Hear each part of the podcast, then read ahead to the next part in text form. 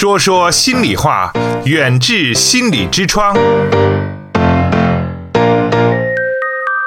请关注远志心理的微信号，方法是在手机微信中点击右上方的加号，添加朋友，找到最下方的公众号，然后搜索“远志心理”，就可以找到远志心理严家民的微信公众号。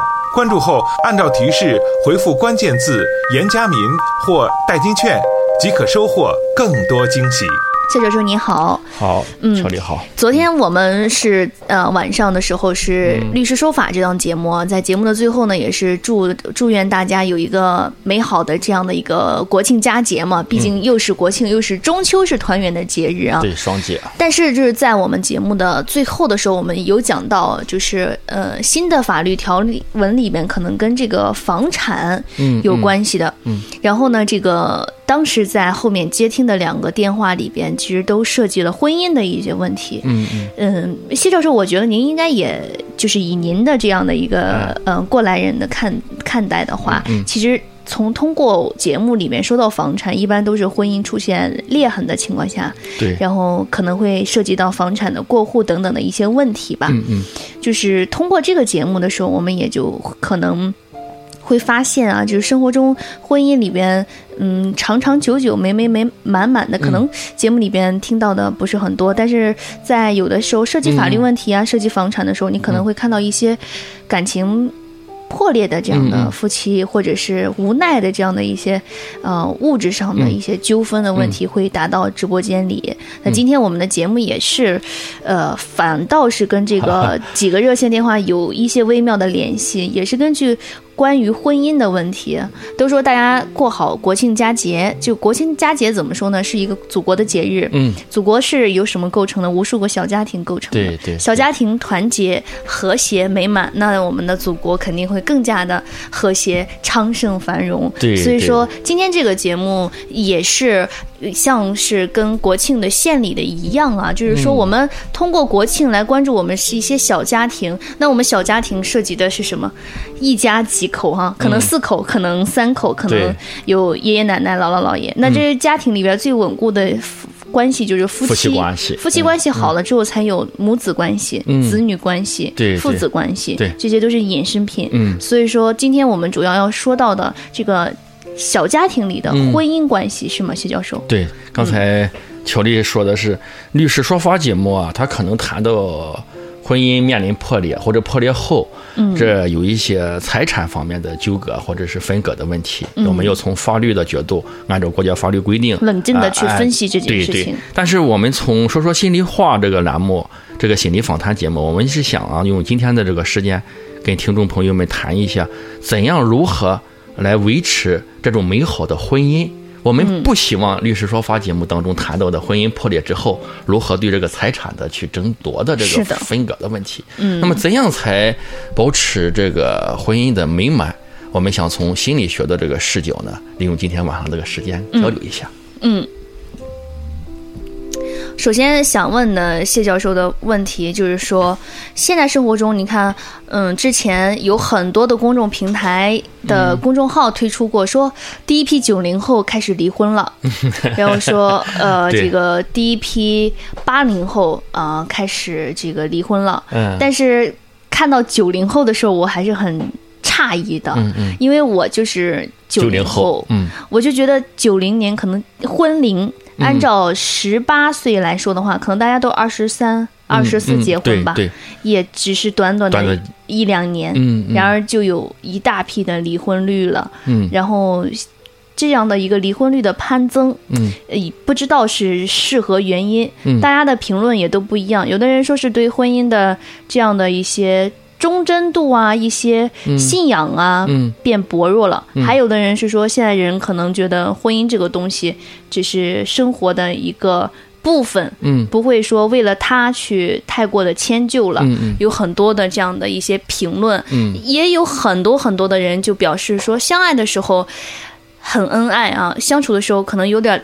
嗯，有一些困难吧，但是因为相爱的两个人，他没有太多的家庭的一些责任和长辈之间的一些相处的一些磨合，对。所以年轻人很很容易就克服过去了。但是在婚姻中，两个人却很多时候因为一些小事情就难以维系，甚至有过几则新闻是讲在婚宴的当天，两一就是新人之间就翻翻脸了，对，就因为一些打包的问题，食物打包，或者因为一些聘礼的问题，这些小事儿对，就是让用老人的话说，这这不是一个大事儿，但是却让两个人没有办法将这个婚姻嗯开始。对你球里讲的，我深有感触。在我们的这些日常咨询过程当中，呃，刚才乔里谈到九零后，嗯呃，前一段时间我接触一个咨询的案例，他们是九三年的。嗯当我们到他们家里去的时候，就是结婚的，在农村里面嘛，结婚那个贴的那个对联呀、嗯喜字啊，还在吗？对呀、还在那个很有新有的时候那个有的那个呃不是很朝阳的地方，那个褪色还不是很多，就是看到那种新鲜的感。仿但是佛昨天刚结婚对过一样。但是这种婚姻确实已经破裂，而且走到了你刚才说律师说法节目当中谈到的对于这个房产的分割的问题。嗯虽然的那个婚后的财产不多，但是他们在争执这个问题，这是一个。刚才你还谈到这个。呃，结婚甚至是当天或者是很短的时间内，有这样一个特殊的咨询案例，就是说他们结婚的当天，不是现在都兴请客嘛，就是那个婚宴，在婚宴结束后，这个新娘呢正好是在那个生理期，嗯。而且那一天穿着高跟鞋呢，不小心把那个脚还崴了一下。嗯。就在这个时候，新郎呢喝多了，喝多了之后呢，他就没有太多的去顾及到，嗯，新娘的存在，嗯。就是为这一件事情，确确实实因为这个劳累啊，新娘需要此时此刻新郎的对她的这种呵护，嗯。但是新郎呃由于喝多了还是其他的一些原因，没有及时的呵护，到了第二天，这不是结婚后的第二天吗？嗯就是为这个事情就闹起来了。嗯那这一些现象出现的根本原因，我感觉到现在啊，人们的这种对婚姻的这种看法，确确实实发生了一些变化。可能跟之前，我觉得婚姻这个东西，大家从本质上都明白是说两个人达成一种契约精神，嗯嗯，双方相互扶持、搀扶到老。嗯，但是，一代又一代人和社会的不断的发展，大家对于婚姻的认知和对婚姻的一些观点，可能又发生了一些变变化。哎，所以说，你看，刚才我们就回顾了一下，在婚姻中，年轻人和一些相对于八零后的中中年人也有吧，等等的这样的一些婚姻的问题，其实我们就不难发现，在这个婚姻关系中，大家其实很容易发生一些影响感情的问题。那么，如何避免这样的问题的发生？遇到这种问题的时候，该如何的去缓解，才能够让自己的婚姻更加的幸福美满？其实也是有小秘诀的。刚刚说到开头了，说是正值十一国庆节嘛，祖国的节日跟大大小小的每一个家庭都息息相关，而家庭中比较稳固的关系就是婚姻关系。婚姻关系的这些微妙的事情又特别特别的多，也非常值得大家来一起探讨，来一起嗯学习和反思。那刚才也说到了，在我们现代当下的社会中，不能说是呃。大家每个人的离婚都是草率的，或者每个人的离婚都是很损意义的。嗯，每个人对于离婚的点可能不一样。大家认为这个时候的婚姻确实是无法走下去的话，就会选择呃离婚来。结束这段感情，结束这段关系，但是确实在我们当下的这个社会中，离婚率是攀升的，这个是不得不承认的一个现象。那很多的人确实也表示啊，这个婚姻中的关系是难以维系的，可能嗯自己想象的婚姻和现实中的婚姻关系不是一样的，有的时候一时无法适应，可能就会走上离婚的这样的一个。不愿意走的这样的一步吧，所以说也想问一下，呃，谢教授，你看，像随着这样的一个情况，大家为什么会有？按道理来说，生活已经很物质上比以前好很多了。嗯，然后呢，大家接受的教育也都是普遍提升的。嗯，大家肯定随着这样的一个物质基础和文化建设的不断的这样的一个进步和前进，大家应该对于嗯各种各样的关系、社会关系、家庭关系会有一个更好的接触方式，有一个更好的认知程度。但是为什么还是会有这样的一个离婚率攀升的现象呢？我想是从这个文化价值观这个角度来谈一下。嗯呃，刚才乔丽谈的社会这个物质文化，呃水平提高了，呃，诸方面的这种都变好了，为什么还要离婚？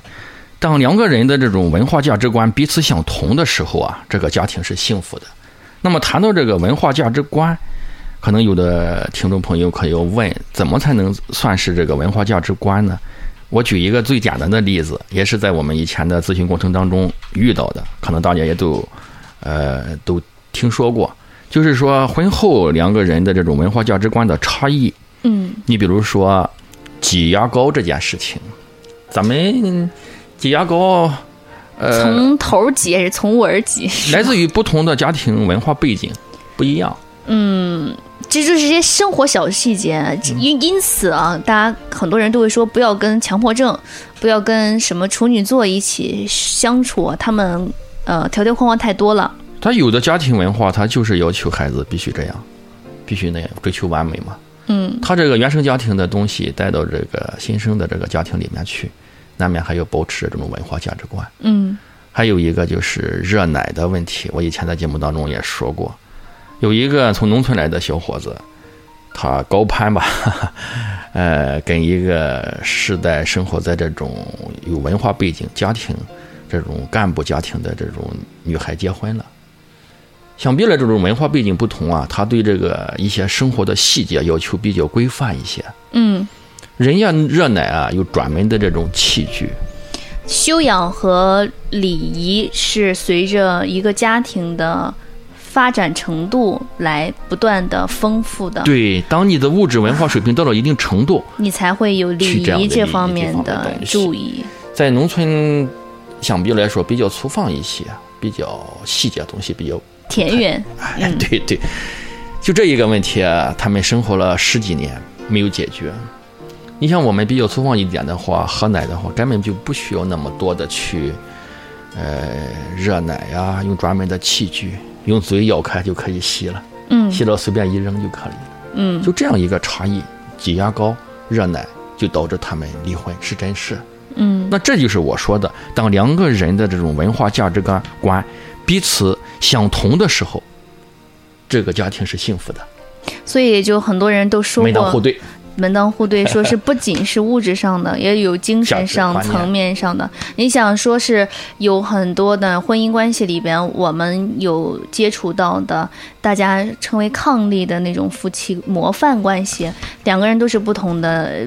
就是领域，但是每个人都有每个人非常非常就是嗯有成就的一方面吧，嗯、比如说我们之前想说到的杨绛先生的《嗯。我们仨》，嗯。钱钟书先生他两位的这些爱情，包括就是我们看到的，从之前到现代，大家都觉得就是说，嗯，两个人能够白头偕老，都是在不管在不在同一个领域，但是都是相互进步的，而且是你懂我说的，我懂你说的，哎没有代沟的。这就是我们说的婚姻建设问题。对，，而且我们当时我记得在接触的报纸中报道过，之前的包办婚姻是在新中国初期嗯有这样的，就是媒妁之言，然后可能一个就去了外地打工或者嗯。从军，然后另外一个在家里边，但是就是因为这样的一些关系，反而可能大家也会有呃沟通上的一些代沟，嗯。然后夫夫妻关系和婚姻关系可能也也会存在一些问题。但那个时候没有离婚，他那个就是，呃，说着这么多，还是一句话，就是一方愿意为另外一方付出。嗯呃，你价值观不好啊、不同，这个不要紧，价值观相同，这个很好了，幸福家庭不用就是说。不同，其实不同，另一方愿意为另一方去付出啊。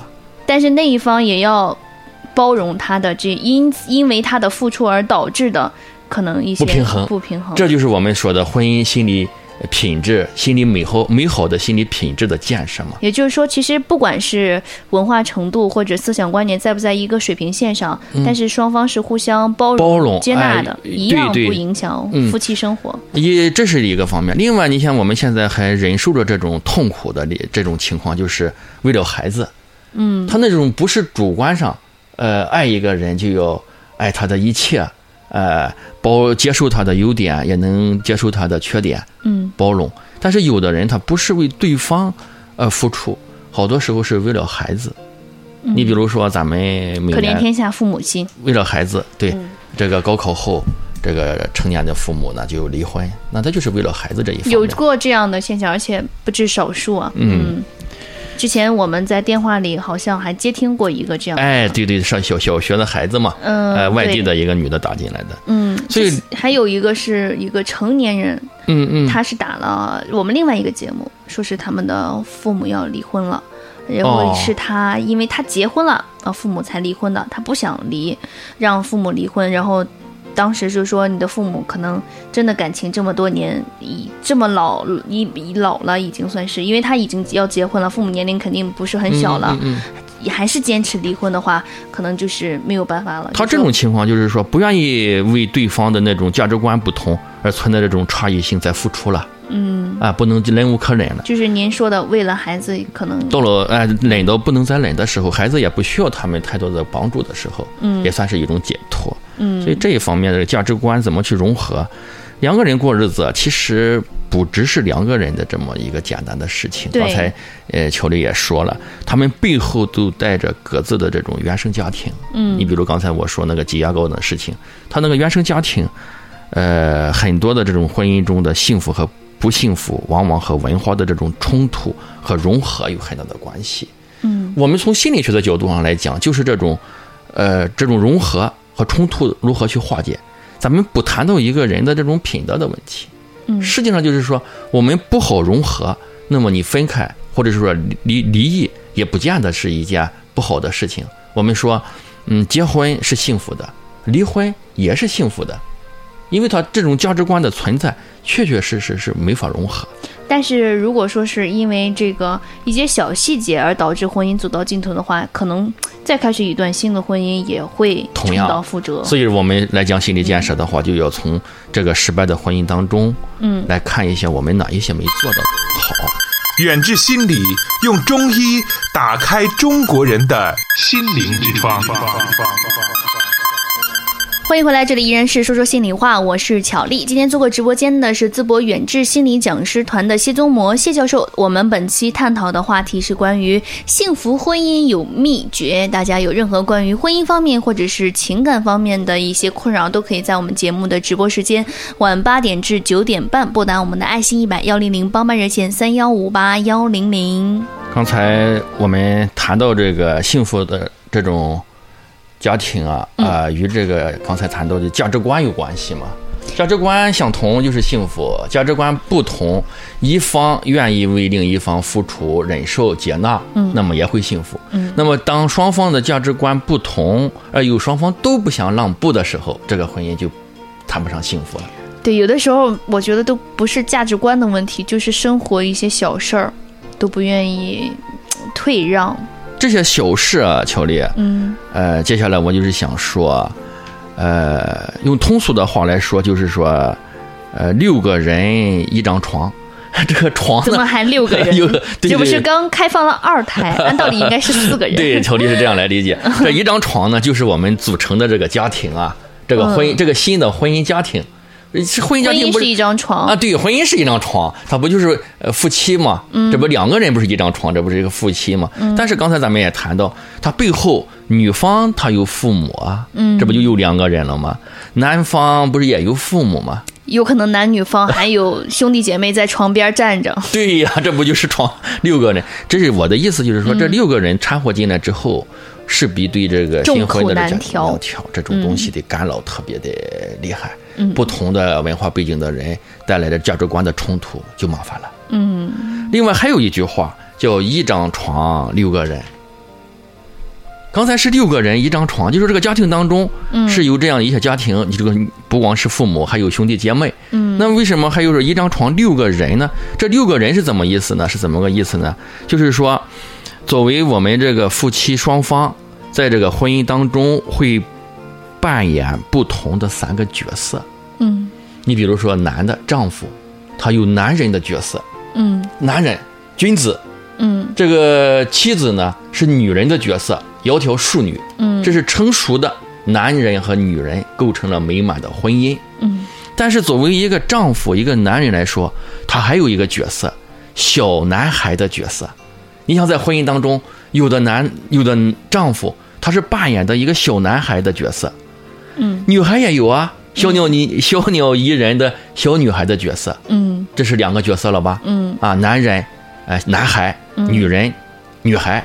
另外一个角色呢，就是父亲、爸爸，就是那种长着的角色。嗯呃，再一个呢，就是妈妈的角色，就对于妻子来说，她真真正的充当了这个这个嗯妈妈的角色，那么她就对这个呃婚姻当中控制欲比较强，她控制不要紧，如果这个对方愿意让她控制，这个还好，就是比如说她是妈妈的角色，那个男孩呢，呃那个那个丈夫呢是小男孩的角色，嗯那这样就起来比较好。那么接下来呢，我想，呃，跟听众朋友们一起详细的来探讨一下这个男人的三种角色和女人的这种三三种角色，呃，组成的婚姻的四种模式。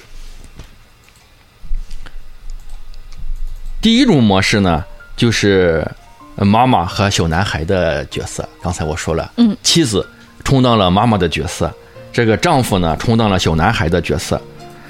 嗯、在这种模式模式下，它的优势在于家庭中很温暖和拥有爱，看起来呢更像是一个有血缘血缘关系的家。